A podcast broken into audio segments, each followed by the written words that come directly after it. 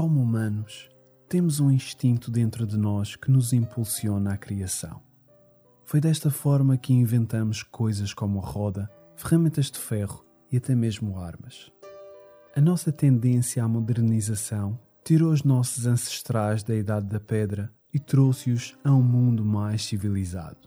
Para alguns humanos, atingir o domínio total do nosso mundo é uma constante, mas a vida é bem mais simples. E por mais que tentemos pôr as nossas mãos e mentes à volta deste mundo que queremos conquistar, algumas coisas estão completamente fora do nosso alcance. Acidentes acontecem, ideias e conceitos iludem as nossas mentes triviais. Afinal de contas, não somos deuses, apenas humanos. Quando certas coisas correm mal, quando os nossos planos falham ou as nossas expectativas nunca chegam a ser atingidas, temos um certo sentido de orgulho que geralmente recusa-se a admitir derrota. Então, limitamo-nos a culpar os outros e, quando isso não resulta, procuramos respostas noutro lugar. E nenhum domínio é capaz de explicar perfeitamente o desconhecido que o folclore.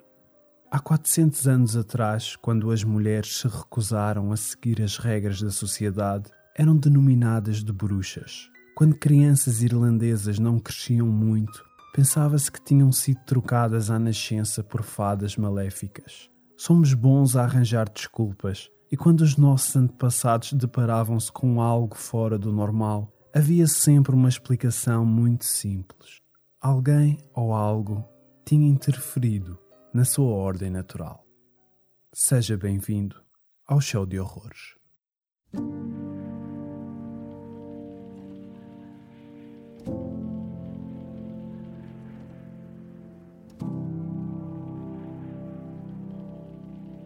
A ideia de criaturas emergentes não é uma novidade. Em redor do mundo inteiro, podemos encontrar séculos de história cujo folclore fala de criaturas com o estranho hábito de se meter a meio da nossa vida, tornando as coisas mais difíceis para os humanos. É uma ideia que parece transcender fronteiras, língua e tempo. Alguns creem ser demasiada coincidência que estas histórias todas de criaturas problemáticas emerjam em lugares separados por milhares de quilómetros e vastos oceanos. Os Puka da Irlanda e os Ibugogo da Indonésia são perfeitos exemplos disso. Lendas que aparentemente não têm nenhuma razão em particular para serem semelhantes, mas que, no entanto, aconteceram. Ambas as lendas falam de pequenas figuras humanoides que roubam comida e crianças. Em ambas as culturas, é recomendado que não as façam ficar zangadas e são ambas descritas como brincalhões invasivos. Para muitos, as provas são demasiado irrefutáveis para simplesmente ignorar.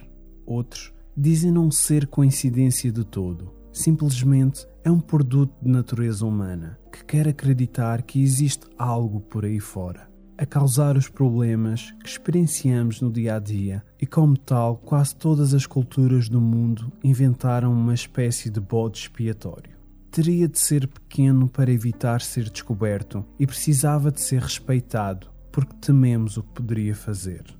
Para um antropologista cultural, trata-se apenas de uma evolução lógica. Muitos dos contos de folclore europeu incluem esta norma, em forma de espíritos da natureza, e muitos destes exemplos podem ser rastreados até à origem do daemon.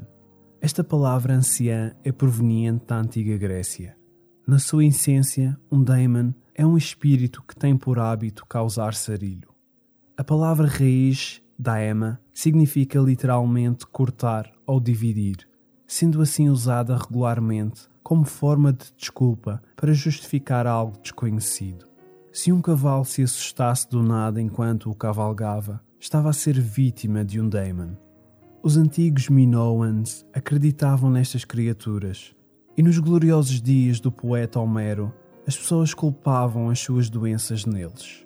O Damon era considerado muitas vezes obra do destino, e se tinha acontecido é porque havia uma boa razão para tal. Mas com o tempo, esta designação ganhou novos nomes. No folclore árabe existe o djinn. Os romanos falam de um companheiro pessoal chamado gênio. E no Japão tinham contos do kami. As histórias e os nomes podem ser únicos a cada cultura, mas a essência de cada uma delas é a mesma. Quando algo interfere com a humanidade e não gostamos, atribuímos um significado a isso. Para a maior parte da cultura inglesa pelo mundo fora, a criatura mais comum deste género no folclore é o Goblin. A origem da palavra é proveniente da Idade Média e significa o que tantas outras tentam simbolizar: uma criatura de maus hábitos associada ao vandalismo. Uma lenda do século X conta-nos como o primeiro bispo católico de Évreux, na França, começou esta terminologia descrevendo um daemon local pelo nome de Gobelinos. A razão do uso deste nome é algo difícil de rastrear, mas existe uma teoria que explica um pouco como pode ter começado. Na antiga Grécia existia um mito acerca de uma criatura chamada Cobalus este ser adorava enganar e assustar pessoas, e essa história influenciou uma mão cheia de culturas através da Europa antes da propagação do cristianismo, criando a noção do que sabemos ser o kobold na antiga Alemanha. Essa palavra é a mais suscetível, originária da palavra goblin. De kobold, regionalismos e más pronúncias originaram gobold, gobelin. Facilmente ficamos com a ideia de como evoluiu. A palavra raiz de kobold é kob, que significa literalmente por debaixo da terra ou cavidade numa rocha. Uma cova ou um covil são os lugares onde a cultura popular acredita que vivem os goblins, especialmente sendo subterrâneo. A sua aparência física no folclore assemelha-se muito à dos anões e é notoriamente conhecido por causar problemas com tendência a partir coisas e a tornar a vida extremamente difícil aos demais. Devido a este facto, as pessoas na Europa costumavam esculpir faces e figuras de goblins nas suas casas para afugentar os que na eventualidade pudessem aparecer. Esta prática não é necessariamente algo recente desses tempos. De facto, as aldrabas medievais que ficam nas portas eram muitas vezes esculpidas com faces de demons ou goblins. Durante milhares de anos, as pessoas suspeitavam que todos os seus infortúnios podiam ser culpados em pequenas criaturas. Temiam-nas e esforçavam-se a todo o custo para proteger as suas casas delas. Mas durante todo esse tempo, pensamos que tudo isto eram apenas histórias. No início do século XX, as pessoas começaram a reportar avistamentos reais e não foram pessoas comuns que pudessem elaborar histórias só para obter atenção. Estes relatos foram feitos por militares condecorados e com nome de respeito. A 17 de dezembro de 1903, os irmãos Wright conseguiram efetuar com sucesso o primeiro voo controlado da história. Apesar de ser impossível imaginar viajar hoje em dia sem pensar num avião a nos levar para longe, a verdade é que naquela altura era algo impensável. Quando Wilbur Wright atingiu três longos segundos de voo nesse dia, estava inconscientemente a mudar algo com o seu irmão a mudar a forma como pensamos acerca do nosso mundo, independentemente do tempo que levou a raça humana a aperfeiçoar o voo controlado. A verdade é que desse ponto em diante nada mais foi igual. Cerca de nove anos depois, alguém conseguiu montar uma metralhadora em cima destes aviões primitivos, e graças a isso, quando a Primeira Guerra Mundial rebentou dois anos depois, as forças militares tinham um novo elemento: mas armas em aviões não eram a única coisa que se podia utilizar para combater. O primeiro avião da história a ser abatido em combate foi um avião austríaco. Um piloto russo voou o seu avião literalmente contra o seu adversário. Ambos morreram quando atingiram violentamente o chão. Apesar de não ser um transporte de combate muito eficaz, a verdade é que passamos imensas décadas a melhorar e acabamos por ficar bons nisso. Infelizmente, existem imensos desastres em combates aéreos que vão para além do uso de balas ou pilotos suicidas. E uma das maiores e mais misteriosas causas viria a aparecer nos jornais ingleses. Um artigo dos inícios de 1900 mencionava: a Força Real recém-constituída de 1918 aparentemente detectou a existência de uma misteriosa e maliciosa horda de trasgos cujo único propósito na vida é causar o maior número possível de contratempos inexplicáveis que, tanto no passado como hoje em dia, afligem o cotidiano de um piloto. A descrição não menciona algo de extraordinário numa primeira observação, mas alguns especialistas acreditam que nesse artigo existiam pistas indiretas que apontavam para algo fora do comum, algo que podemos associar após uma análise detalhada a uma criatura que conhecemos e damos o nome de Gremlin. No ano de 1984, existia um êxito de cinema que será extraordinariamente recordado por quem cresceu nos anos 80. Gremlins foi um fantástico filme e viria a tornar-se muito popular entre as massas jovens dessa época. Mas a verdade da lenda tem pouca semelhança com a versão que foi vista na tela gigante. Os gremlins do folclore tradicional descrevem um antigo e típico Daemon, mas com uma reviravolta. Na igualdade, são ditos serem pequenos. Podem também aparecer e desaparecer na sua vontade, mas adicionalmente, estas versões modernas do lendário Goblin parecem possuir uma compreensão sobrenatural pela tecnologia humana. Em 1923, um piloto inglês sobrevoava sobre as águas livres quando o seu motor acusou uma anomalia e despenhou-se. Miraculosamente sobreviveu à queda do seu aparelho no mar e foi socorrido bem pouco depois. Quando estava a salvo dentro do veículo de resgate, o piloto explicou rapidamente o que tinha sucedido. Foram pequenas criaturas, exclamou. Apareceram no avião. Se surgiram do nada ou se tinham embarcado sem ele se aperceber, o piloto não tinha a certeza. Independentemente de como tinham chegado, ele afirmou que procederam em sabotar o motor do avião e os controles de voo. Sem força no motor e direção para mover, vi-se obrigado a simplesmente cair no mar. Relatórios como este eram muito raros na década de 1920, mas com a chegada da Segunda Guerra Mundial, mais e mais aviões sobrevoavam os céus e com o seu incremento exponencial, seguia-se também o número destas histórias.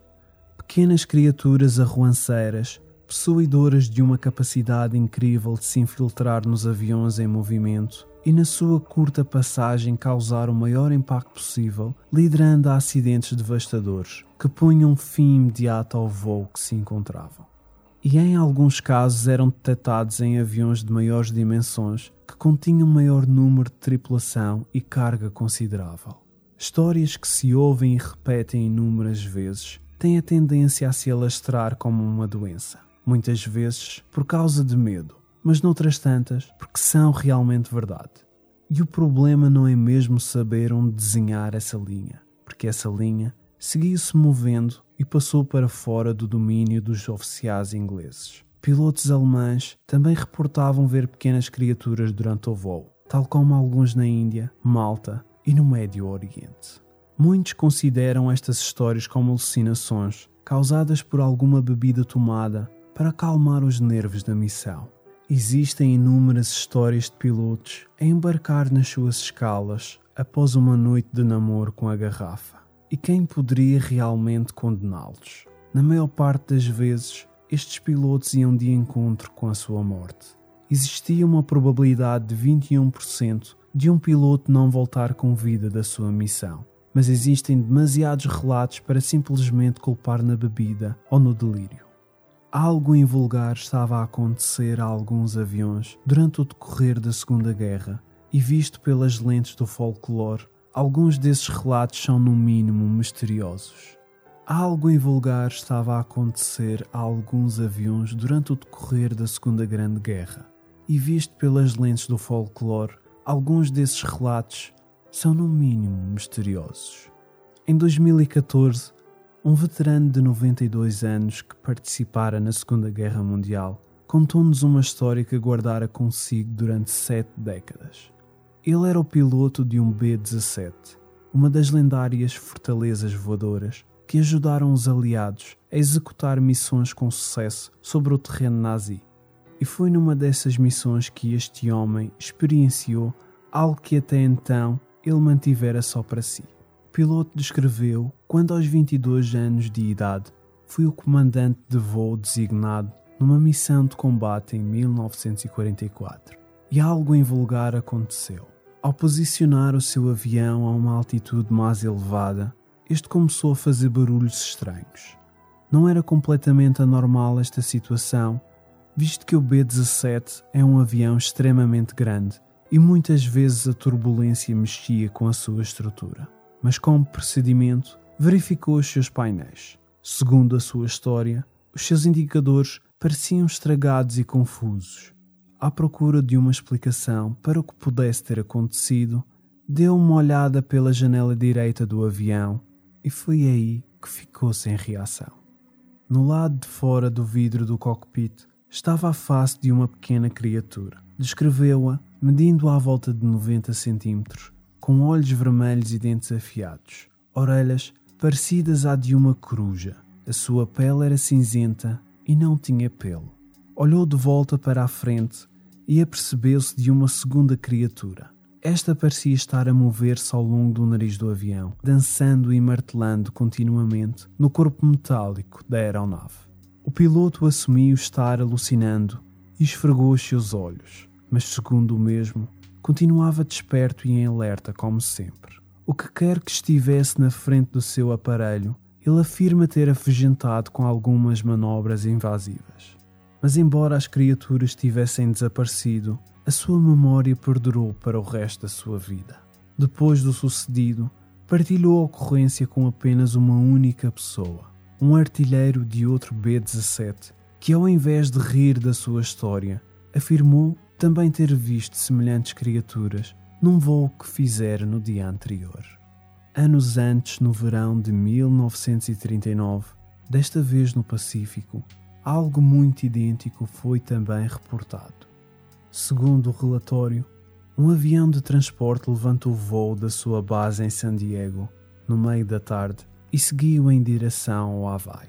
A bordo iam 30 fuzileiros navais, uns eram a tripulação e outros simplesmente passageiros. A meio do voo, quando passavam sobre a vasta azul extensão do Pacífico, a aeronave emitia um sinal de emergência. Depois de um momento parou, assim como todos os meios de comunicação. O avião ficou silencioso e desapareceu do radar. O que tornou tudo mais surpreendente foi quando este reapareceu no espaço aéreo de San Diego a se preparar para aterrar.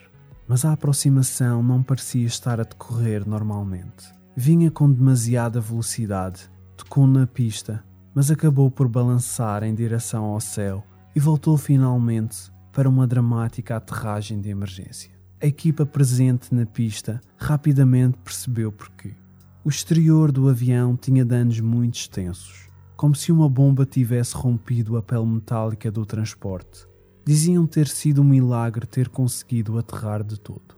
Ninguém saiu do avião e, após um bocado, a equipa de resgate resolveu entrar por si mesma na aeronave para averiguar o porquê.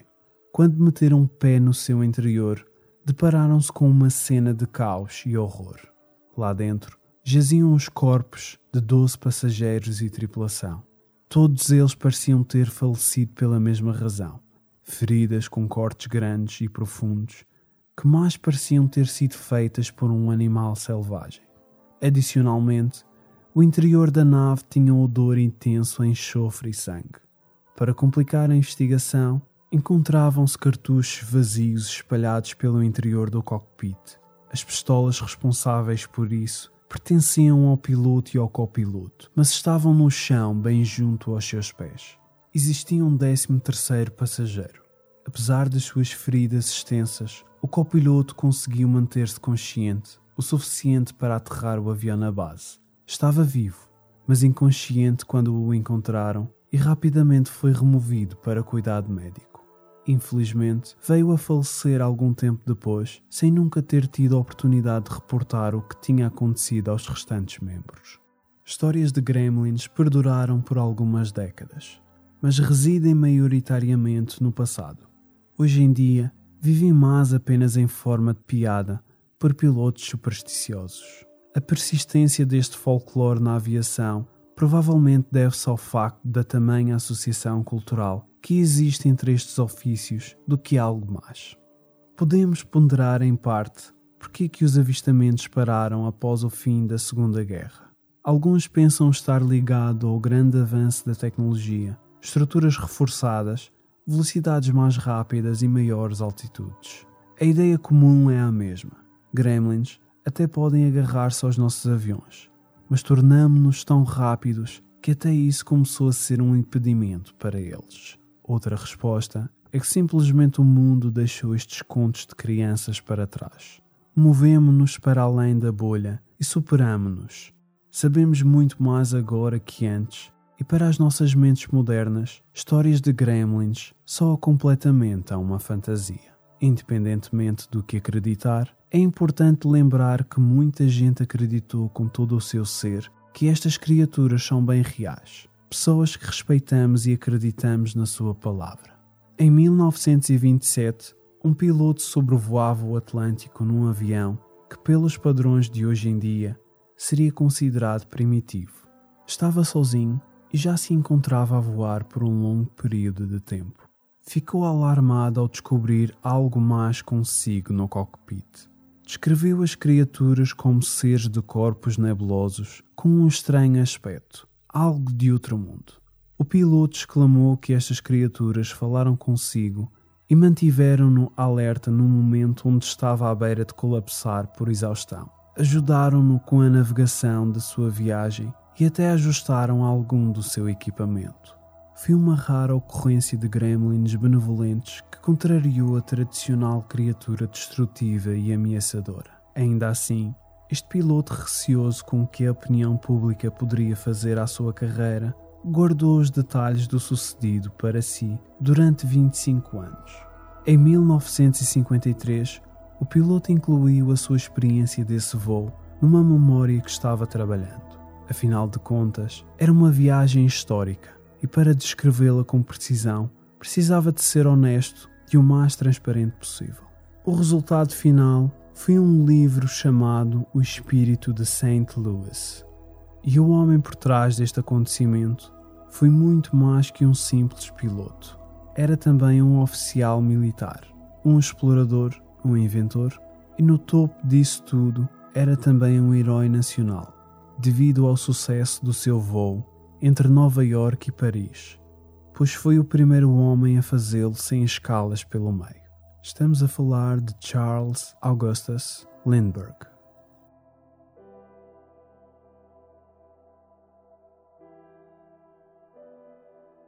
O Show de Horrores é um podcast patrocinado por todos os seus ouvintes.